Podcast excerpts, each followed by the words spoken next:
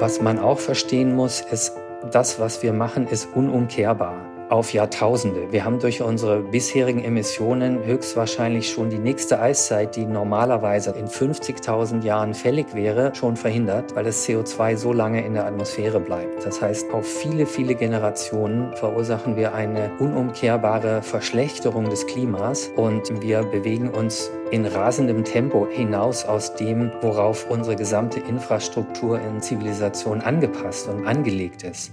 Herzlich willkommen bei Let's Talk Change.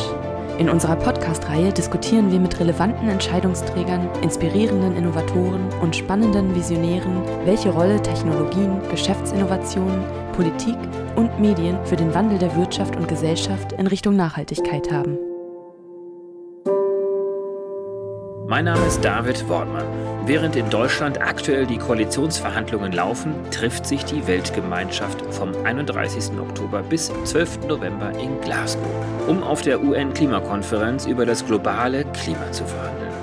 Wie wir alle wissen, mit dem Klima lässt es sich ja eigentlich gar nicht verhandeln, sondern präziser, wie können wir den menschengemachten Klimawandel vielleicht noch stoppen oder im besten Falle abmildern. Die eigentlichen Verhandlungen und die Ergebnisse der internationalen Klimakonferenz will ich in den kommenden Let's Talk Change Episoden mit Gesprächspartnern vor Ort besprechen. Zum Auftakt dieser 26. Conference of the Parties oder kurz COP26 habe ich mich mit Professor Rahmsdorf verabredet. Es gibt wohl keinen besseren, der uns ein aktuelles Update zur globalen Weltklimalage geben kann und der uns aus klimawissenschaftlicher Perspektive seine Erwartungen, aber auch realistische Einschätzungen zu den Ergebnissen der COP26 mitteilen kann. Professor Rahmsdorf ist einer der renommiertesten Klimaforscher weltweit. Er forscht am Potsdam Institut für Klimafolgenforschung PIC lehrt an der Universität Potsdam und war Leitautor des vierten Sachstandsberichtes des Weltklimarates IPCC. Ich will von ihm aber nicht nur ein aktuelles Klima-Update erfahren, sondern insbesondere auch, was wir von ihm als Wissenschaftler lernen können, der mit der Öffentlichkeit und Politik kommuniziert. Welche Zusammenhänge sind ihm besonders wichtig, die auch außerhalb der Wissenschaft, in der Politik, den Medien und der Öffentlichkeit verstanden werden müssen? Wo sind die Grenzen der Wissenschaftskommunikation und wo braucht die Wissenschaft unbedingt Unterstützung auch von anderen Akteuren, um durchzudringen? Was müssen wir als Gesellschaft und jeder einzelne von uns wissen, wenn wir den globalen Turnaround beim Klimaschutz doch nicht mehr schaffen? Ich wünsche euch viel Spaß bei dieser Folge von Let's Talk Change. Hallo, Herr Professor Ramsdorf. Toll, dass Sie sich kurz vor der COP26 noch die Zeit nehmen konnten. Wo erwische ich Sie denn gerade? Zu Hause in Potsdam im Homeoffice. Aktuell jagt über uns das Orkan Tief Ignaz hinweg. Erleben wir gerade live die Auswirkungen des Klimawandels? Also gerade bei den Stürmen bei uns in Mitteleuropa ist das nicht nachgewiesen, dass sich da bisher etwas verändert oder dass da ein Einfluss des Klimawandels zu beobachten sei. Das kann man bei Tropenstürmen sagen. Da ist es auch physikalisch zu erwarten, weil die tropischen Wirbelstürme ihre Energie aus der im Ozean im oberen Schichten gespeicherten Wärmeenergie beziehen und die nimmt eben zu, weil die Meere sich aufheizen und dadurch wurde lange erwartet, dass die Tropenstürme stärker werden und das ist inzwischen auch in den Beobachtungsdaten nachgewiesen. Aber wie gesagt, hier bei uns ist so ein Zusammenhang vielleicht nicht auszuschließen, aber er ist jedenfalls meines Wissens nicht belegt. Jetzt haben wir aber dennoch den Zusammenhang durch den Atlantik so, dass der Golfstrom droht abzubrechen. Sie waren auch einer der Warner, dass dies passieren würde. Dieses Phänomen, dass durch das schmelzende Eis an den Nordkappen der Süßwassergehalt immer größer wird, damit natürlich dieser Motor dieses Golfstroms immer weiter sich verlangsamt und damit natürlich auch kältere Fronten nach Europa bringt. Diese Zusammenhänge werden ja immer deutlicher, oder?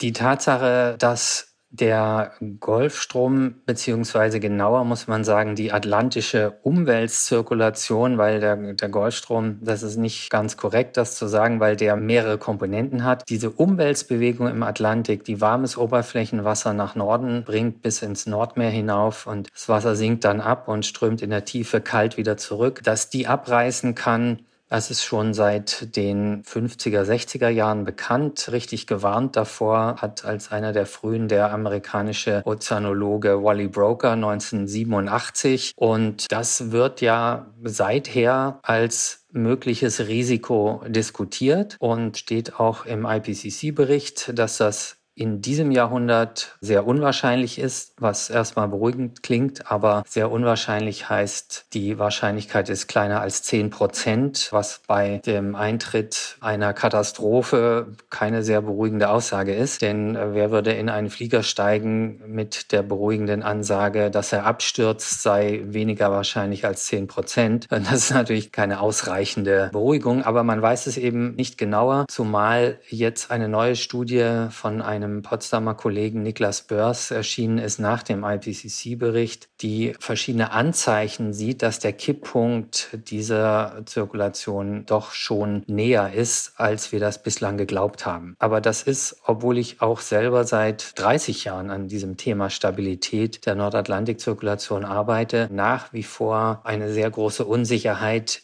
wie nah oder weit entfernt wir von diesem Kipppunkt uns befinden. Erzählen Sie uns doch mal ganz kurz, wie steht es denn um die Weltklimalage? Wir sind jetzt kurz vor der internationalen Klimakonferenz in Glasgow, die Ende Oktober, Anfang November durchgeführt wird. Wie ist denn der aktuelle Stand?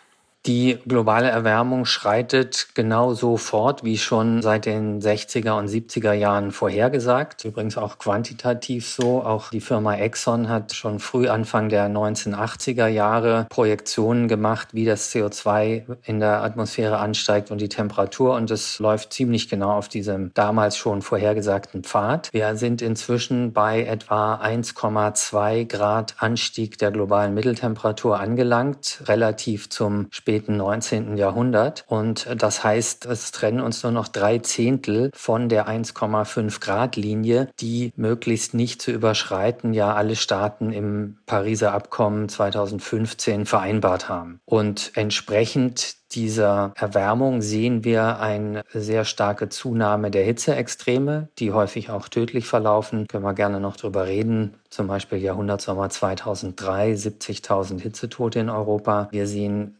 zunehmende Extremniederschlagsereignisse wie wir jetzt auch in Deutschland ja im Ahrtal in diesem Sommer erlebt haben. Auch das seit 30 Jahren vorhergesagt von den Klimaforschern, weil das ein einfacher physikalischer Zusammenhang ist. Wir sehen eine Zunahme von Dürren und die Gefahr gefährlicher Waldbrände, Buschfeuer wie in Australien oder jetzt in Kalifornien, teils auch in hohen Breiten wie in Sibirien, nimmt durch die globale Erwärmung zu. Die tropischen Wirbelstürme, dass die stärker werden, haben wir ja eben schon angesprochen. Das wurde auch lange vorhergesagt, ist jetzt in den Daten auch offensichtlich. Und summa summarum leiden eben viele Millionen Menschen schon heute unter der Erderhitzung und der Klimawandel ist längst keine Prognose mehr und auch nicht nur ein Klimawandel, sondern ein eine richtige Klimakrise, in der wir mittendrin stecken. Wir haben uns ja vereinbart als Weltgemeinschaft 2015 eben diese 1,5 idealerweise vielleicht dann doch nur 2 Grad bis 2050 zu erreichen. Jetzt sind ja seit 2015 immerhin schon wieder sechs Jahre ins Land gezogen. Sie haben darauf verwiesen, dass nach wie vor die CO2-Emissionen steigen. Jetzt gibt es ja auch diesen engen Zusammenhang. Je später wir anfangen zu reduzieren, desto früher müssen wir eigentlich dann klimaneutral sein. Wenn jetzt 2050 das Basisjahr war, von 2015, um die 1,5 Grad zu erreichen. Was ist denn jetzt das Basisjahr? Wann müssen wir denn die 1,5 Grad tatsächlich erreichen?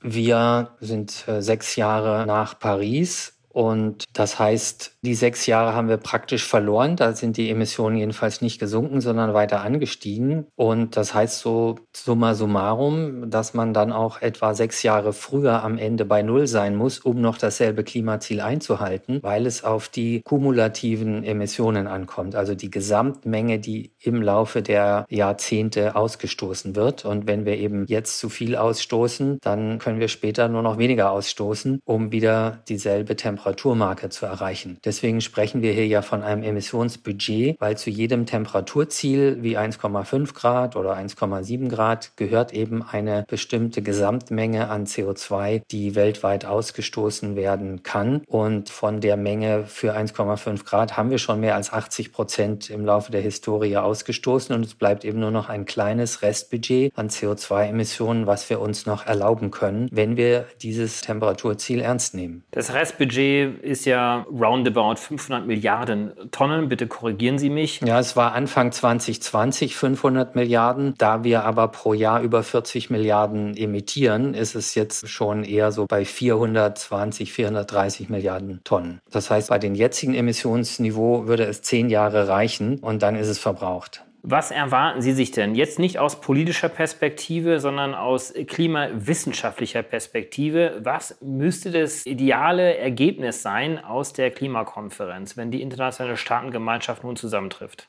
Bei der Klimakonferenz kommt es ja entscheidend darauf an, dass die Beiträge, die klimapolitischen Ziele, die die einzelnen Staaten versprochen haben, dass die nachgebessert werden. Denn in Paris war ja bereits klar, was die einzelnen Staaten machen werden, wird praktisch nach dem Klingelbeutelprinzip bestimmt. Jeder legt da rein, was er möchte. Es gibt keine Gesamtstrategie für die Gesamtemissionen. Und das, was alle Staaten versprochen haben in Paris, reichte halt bei weitem nicht, um die Pariser Ziele zu erreichen. Das war von vornherein klar. Deswegen hat man diesen Mechanismus eingebaut, das alle fünf Jahre neu zu bewerten und zu verbessern, die Klimaziele der einzelnen Staaten. Und im Vorfeld des Abkommens mussten eben jetzt im Vorfeld der Konferenz die Staaten wieder verbesserte Ziele vorlegen. Die Europäische Union hat da ihren European Green Deal äh, zum Beispiel mit 55 Prozent Reduktion bis 2030 vorgelegt. Aber das wird ja nicht erst bei der Konferenz passieren. Das ist ja jetzt schon im Vorfeld passiert und man sieht, das ist zwar wieder ein Stück näher rangerückt an die Zielsetzung, aber immer noch relativ weit davon entfernt, sodass man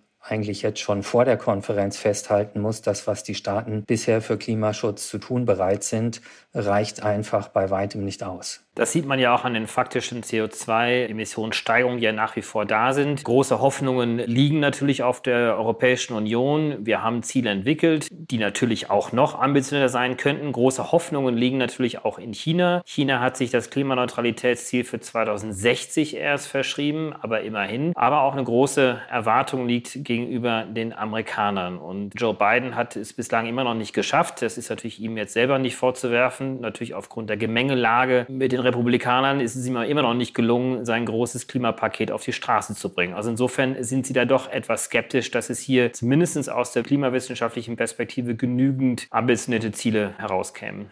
Ich bin da sehr skeptisch und das ist an sich ja wieder ein ganz verheerendes Zeichen, was da gerade in den USA passiert, dass ein einzelner oder zwei demokratische Senatoren, die eigentlich ja Biden unterstützen sollten mit seiner Zielsetzung, weil sie direkt große Geldmengen von der Kohleindustrie bekommen, sich weigern, hier den Übergang zu erneuerbaren Energien zu unterstützen, der in dem Programm drin ist. Das kann natürlich nicht sein, dass bezahlte Kohlelobbyisten den weltweiten Fortschritt bei der Klimapolitik, beim Klima Klimaschutz weiter aufhalten. Das haben sie lange genug getan. Und naja, das ist eigentlich ein ganz klarer Interessenkonflikt. Man kann nicht Geld von der Kohleindustrie nehmen und dann Entscheidungen als Abgeordneter fällen über die Zukunft der Kohleindustrie. Und letztendlich natürlich auch mit Auswirkungen auf das globale Klima und damit noch nicht mal pathetisch jetzt ausgedrückt mit Auswirkungen auf die Menschheit. So ist es eben. Wir sind natürlich hier auf einem Planeten mit einer Atmosphäre, wo sich das gesamte CO2 durchmischt, egal woher es kommt kommt. Und das, was jeder tut, beeinflusst letztlich uns als Menschheit insgesamt. Sie sind jetzt schon über drei Jahrzehnte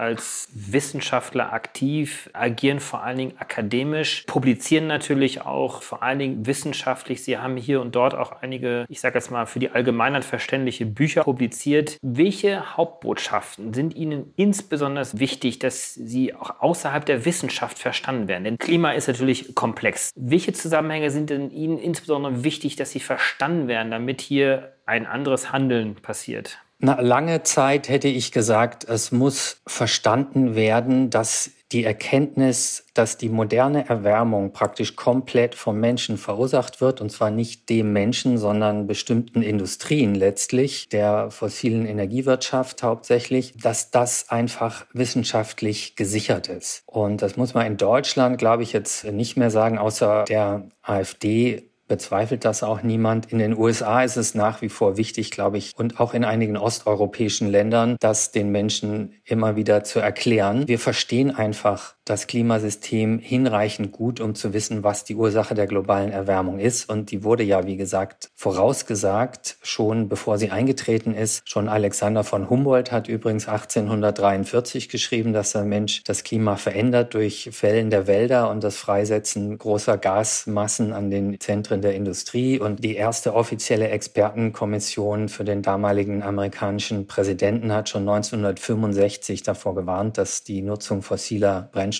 zu globaler Erwärmung, Meeresspiegelanstieg und so weiter und so fort führt. Das spielt sich alles seit über 50 Jahren genauso ab wie vorhergesagt. Das verstehen wir einfach. Die zweite Nachricht, die heute, glaube ich, sehr wichtig ist, dass viele Menschen zwar wissen, ja, es gibt einen Klimawandel und die verstehen aber nicht, wie existenzbedrohend das wirklich für die menschliche Zivilisation ist. Es drohen Dinge wie große Hungersnöte zum Beispiel, Extremereignisse, die nicht mehr beherrschbar sind. Und äh, das kann ganze Staaten zum Umkippen bringen. Wir haben das, als ich noch Mitglied des wissenschaftlichen Beirats der Bundesregierung für globale Umweltveränderung war, in einem Gutachten Klimawandel als Sicherheitsrisiko dargelegt. Ich glaube, das war 2009, jedenfalls vor der Syrienkrise. Und dann wenige Jahre später haben wir erlebt, wie die schlimmste Dürre in der syrischen Geschichte dort zu Ernteausfällen, Viehsterben, Sterben, anderthalb Millionen Binnenflüchtlinge im Land und einer massiven Unzufriedenheit mit der Regierung geführt hat. Und das Szenario, dass dadurch Staaten destabilisiert sind, die freilich natürlich schwache Staaten sind, die vorher schon Konflikte haben, das hat sich dort einfach abgespielt und beeinflusst die Politik ja bis nach Europa hinein durch diese großen Zahlen von Menschen, die eben fliehen mussten. Und dieses Problem wird sich weiter verschärfen. Ich bin eben nicht sicher, ob wenn verschärfte Extremereignisse und Ernteausfälle eben bis hin zu weitreichenden Hungersnöten auftreten in der Zukunft, wie stabil unsere Zivilisation, das friedliche, einigermaßen friedliche Zusammenleben der Staaten sein wird in einer solchen Situation. Was man auch verstehen muss, ist,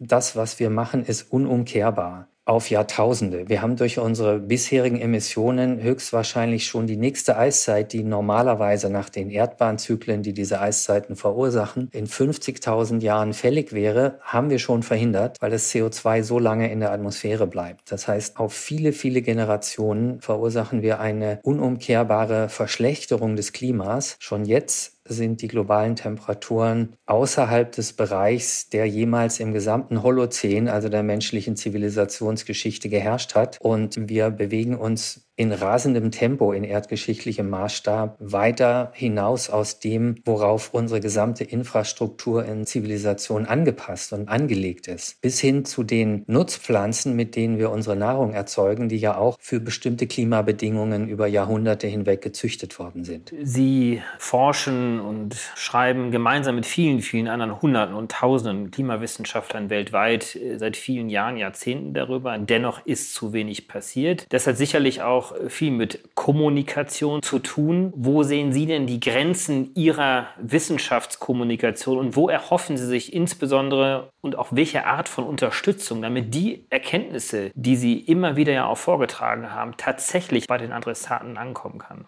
Na, die Grenzen der Wissenschaftskommunikation sind natürlich da erreicht, wo Interessengruppen hunderte Millionen Dollar dafür ausgeben, die Öffentlichkeit gezielt zu desinformieren und zu verwirren, wie das ja seit Jahrzehnten bei der Klimakrise der Fall ist. Weil nur Beispiel, die Firma Exxon hat ja damals auf ihre Prognosen der eigenen Wissenschaftler über den Temperaturanstieg und die Gefahren, die durch die CO2-Emissionen entstehen, nicht etwa damit reagiert, ihr Geschäftsmodell zu ändern und Alternativen zu entwickeln, sondern sie Sie hat damit reagiert, systematisch die Öffentlichkeit mit massiven PR-Kampagnen zu verwirren, zu behaupten, die Wissenschaft sei unsicher, diese ganzen Klimaskeptiker heranzuzüchten regelrecht und damit ihr Geschäftsmodell einfach versucht, noch um weitere Jahrzehnte zu verlängern und eben durchaus sehr erfolgreich, aber auf Kosten von uns allen und insbesondere natürlich unseren Kindern und Enkeln. Und ja, verbessern. Wir geben uns natürlich Mühe als Klimawissenschaftler und die Berichte des Weltklimarats IPCC, da arbeiten ja jeweils hunderte Forscher jahrelang unentgeltlich ehrenamtlich zusammen, um die Dinge möglichst klar darzustellen, die in der Fachliteratur eben herausgefunden werden. Man muss muss natürlich sehen, es erscheinen zum Thema Klimawandel in der Fachliteratur pro Jahr etwa 20.000 Studien. Es kann natürlich kein Laie alles verfolgen und auf Wissenschaftsjournalismus kann man sich leider nicht verlassen, weil es eben da auch schwarze Schafe gibt, die immer wieder Klimaskeptiker-Thesen aufgreifen und salonfähig machen in den Mainstream-Medien, sodass der Laie dann den Eindruck hat, das ist alles umstritten und sich kein klares Bild bilden kann, was eigentlich der Stand der Wissenschaft ist. Also es ist eine sehr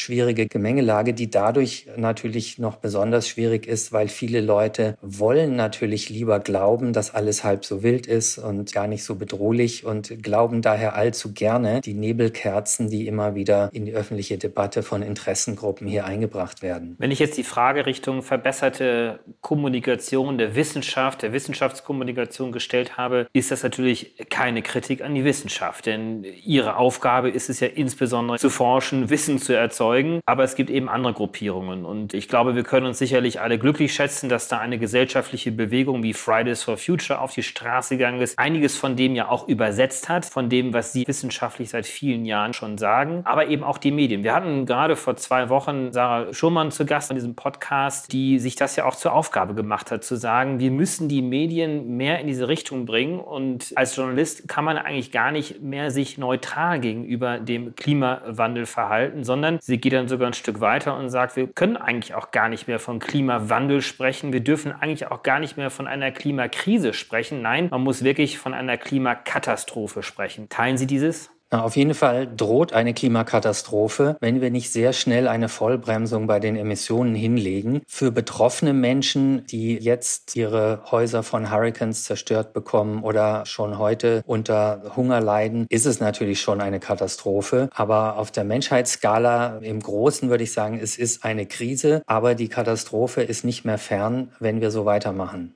Wir haben ja in der Corona-Zeit gelernt, das war für mich und für viele andere sicherlich dann auch eine sehr erstaunliche Erkenntnis, dass in der Breite der Bevölkerung auf einmal sich ein großes Wissen akkumuliert hat zum Thema Epidemien, zum Thema Corona. Auf einmal wusste fast jeder Bürger und Bürgerin auf der Straße, was sind Inzidenzwerte, was steckt hinter dem Kürzel RKI, welche Impfquoten haben wir gerade, welche Impfmittel gibt es denn überhaupt? Also ein erstaunliches Wissen, von dem man früher früher gedacht, das wäre wirklich ein Nischen an Expertenwissen, ist diese Art von Wissen auch wichtig im Bereich der Klimakrise. Also müssten wir hier nicht eigentlich auch erwarten, dass die Breite der Bevölkerung, natürlich auch viele Medienvertreter, Wirtschaftsvertreter und die Politik natürlich insbesondere auch, hier sehr viel intensiver sich mit dem Thema beschäftigt, genau wie wir es im Bereich Corona ja gemacht haben. Und welche Bereiche wären denn so wichtig auch zu verstehen? Also welche Punkte müssten denn hier genauso begriffen werden im Bereich der Klimakrise, wie es analog eben auch bei der Corona-Krise der Fall war? Ja, ich selber habe während der Corona-Krise, das war ja alles inhaltlich auch Neuland für mich, habe ich äh, wahrscheinlich bestimmt pro Tag zwei Stunden damit verbracht, Informationen zu lesen dazu, um zu verstehen, was hier jetzt wirklich passiert und was zu erwarten ist. Das kann man natürlich von vielbeschäftigten Eltern mit Job und so weiter zum Beispiel nicht erwarten. Ja, die meisten Leute haben nicht die Zeit, sich so detailliert zu informieren und sie haben vielleicht auch nicht die wissenschaftliche Vorbildung, die man eben braucht, um tiefer einzusteigen. Und ich glaube, das muss auch gar nicht so sein. Was halt, glaube ich, schon wichtig ist, ist, dass die Bürger so ein gewisses Grundunterscheidungsvermögen haben, was sind seriöse Informationen, was sind seriöse Informationsquellen und was eben nicht. So, das haben wir ja bei Corona auch erlebt, dass Leute völlig abgedriftet sind in Querdenker-Thesen und einfach Dinge geglaubt haben, die sie gerne glauben wollten, obwohl die überhaupt nicht fundiert sind und durch irgendwelche Evidenz belegt waren. Und da sind ja alle möglichen Fehlinformationen begierig aufgegriffen und im Internet verteilt worden. Und so ähnlich ist es ja auch mit den Klimaskeptikern Thesen gewesen. Das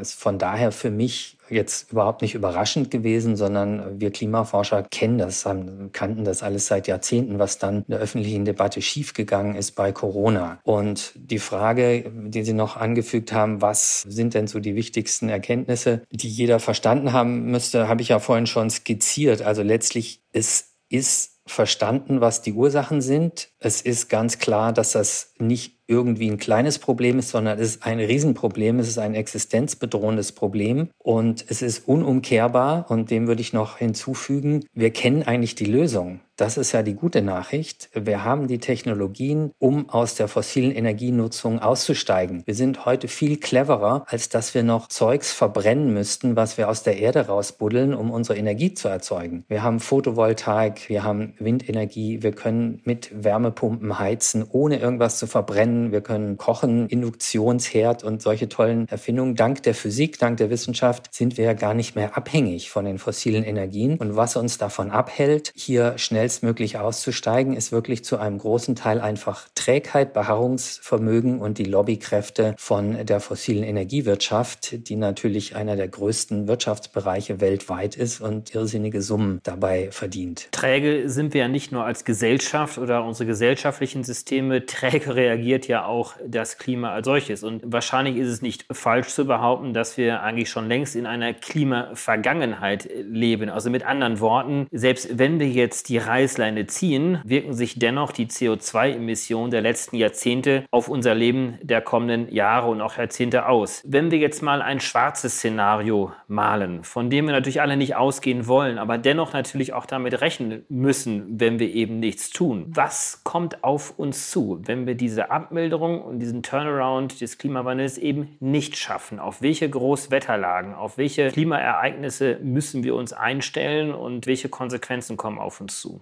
Im Grunde sehen wir ja in dem, was jetzt schon passiert, was bei weiterer Erwärmung dann noch um ein Mehrfaches schlimmer auf uns zukommt. Schon diese gut ein Grad Erwärmung haben ja massive Auswirkungen. Und das ist eigentlich auch ohne Modellsimulation einfach aus Erfahrung, was diese ein Grad bewirken, schon ein ganz starkes Warnzeichen. Wir haben ja eben durch diese Extremereignisse wirklich schon die Destabilisierung von Staaten und wir haben Dürren, die zu massiven Preissteigerungen führen. Zum Beispiel auch der arabische Frühling ist ja durch eine massive Steigerung der Getreidepreise ausgelöst worden, was damit zusammenhing, dass durch eine große Dürre Russland die Getreideexporte eingestellt hat und die Gefahr, dass eben die großen Kornkammern der Erde dann auch mal gleichzeitig in eine massive Dürre mit Ernteausfällen gehen können, ist keineswegs irgendwie weit hergeholt, sondern das hängt auch wieder damit zusammen, dass der Jetstream bestimmte Wellenmuster präferiert, in denen er sich dann festsetzt. Und das hat auch eine Studie gezeigt, dass gerade sogar mit besonderer Wahrscheinlichkeit das dazu führen kann, dass sowohl in Nordamerika als auch Eurasien die Ernten stark einbrechen.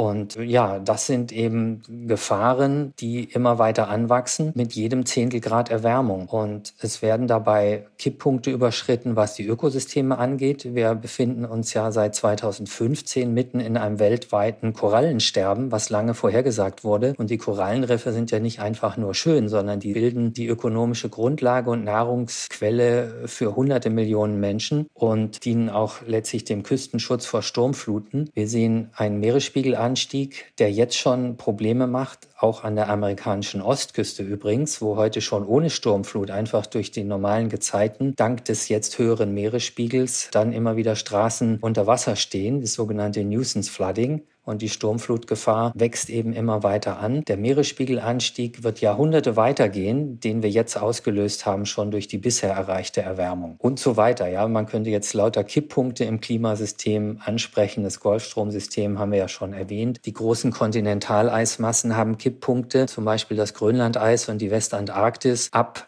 denen dann der weitere Eisverlust einfach zum Selbstläufer wird durch selbstverstärkende Rückkopplungseffekte. Und wir haben genug Kontinentaleismassen Kontinentaleis auf der Erde, um den globalen Meeresspiegel um 65 Meter anzuheben. Das heißt, das wird zwar nicht passieren, jedenfalls nicht in den nächsten Jahrhunderten, aber es heißt, wir können nicht mal wenige Prozent des Kontinentaleises verlieren, ohne wirklich eine Katastrophe in den Küstenregionen mit Städten, die wir aufgeben müssen, hervorzurufen. Und am Ende der letzten Eiszeit gab es eine Erwärmung von nur etwa fünf Grad, also nur in Anführungszeichen, aber 120 Meter globalen Meeresspiegelanstieg, weil zwei Drittel der Kontinentaleismassen in Folge abgeschmolzen sind. Wenn Sie jetzt mal in die Zukunft schauen, dieses Szenario, was Sie gerade offengelegt haben, was ja gar nicht so fern in der Zukunft ist, sondern ja auch heute schon reale Auswirkungen darstellen, die sich natürlich nach hinten raus auch noch verstärken können mit all den dahinterstehenden Themen wie Verschiebung von Vegetationszonen, von Flüchtlingsströmen, die damit ja auch ausgelöst werden. Das alles haben Sie indirekt angesprochen. Wenn Sie heute die Wahl hätten, welchen Ort würden Sie denn Ihren Enkelinnen und Enkeln empfehlen, sich auszusuchen weltweit, um am sichersten zu sein vor diesen Klimakrisen? Das ist eine gute Frage. Na, ich habe da keine wirklich objektive Meinung dazu. Spontan würde ich sagen Neuseeland, weil ich da selber vier Jahre gelebt habe und weil es eine Insel auf der Südhalbkugel ist und nicht besonders heiß oder trocken. Aber es kommt eben darauf an, diese Katastrophe zu verhindern und nicht sich einen Fluchtort zu suchen, weil natürlich das niemals ein wirklich signifikanter Teil der Menschheit tun könnte. Jetzt wissen wir eigentlich, dass der Klimawandel zum großen Teil menschengemacht ist. Woran forschen Sie denn noch? Welche Schwerpunkte schauen Sie sich aktuell an und was erhoffen Sie sich aus den Erkenntnissen? Wir erforschen zu Extremwetterereignissen, weil das die Menschen eben wirklich am direktesten trifft an der Klimaveränderung. Und da haben wir ja eine Reihe Projekte, gerade auch was so die bisschen komplexeren, dynamischen Mechanismen der Extremwetterereignisse angeht, also Veränderung der atmosphärischen Winde, des Jetstreams, der planetaren Wellen in der Atmosphäre. Das sind einfach physikalisch sehr interessante Fragen, die aber auch eine direkte Auswirkung auf die Menschen haben. Ich habe ja auch viel zum Meeresspiegelanstieg geforscht und jetzt forschen wir zum Beispiel gerade auch wieder darüber, wie sich die Atlantikzirkulation verändert hat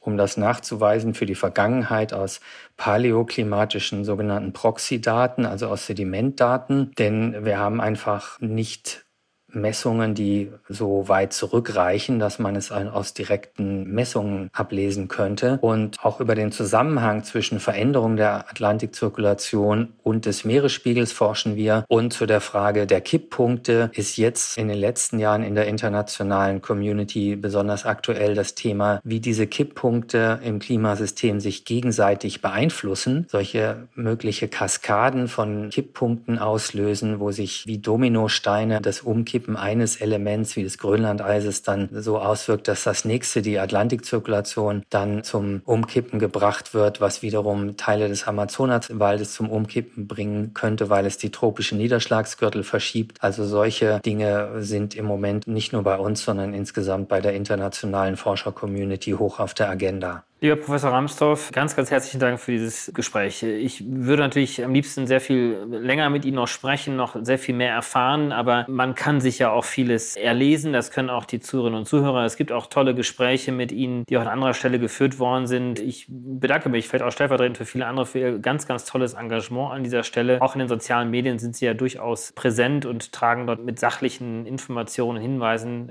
dazu bei. Das war ein sehr guter Input, vor allen Dingen, um jetzt auch nochmal einen wenig äh, ein Update zu erfahren vor den internationalen Klimakonferenzen. Wir werden in folgenden Gesprächen auch mit politischen und NGO-Vertretern sprechen, welche Erwartungen sie an diese Konferenz knüpfen. Umso wichtiger ist es eigentlich immer, diese naturwissenschaftliche und klimawissenschaftliche Einordnung zu haben. Ganz, ganz herzlichen Dank nochmal. Ja, sehr gerne.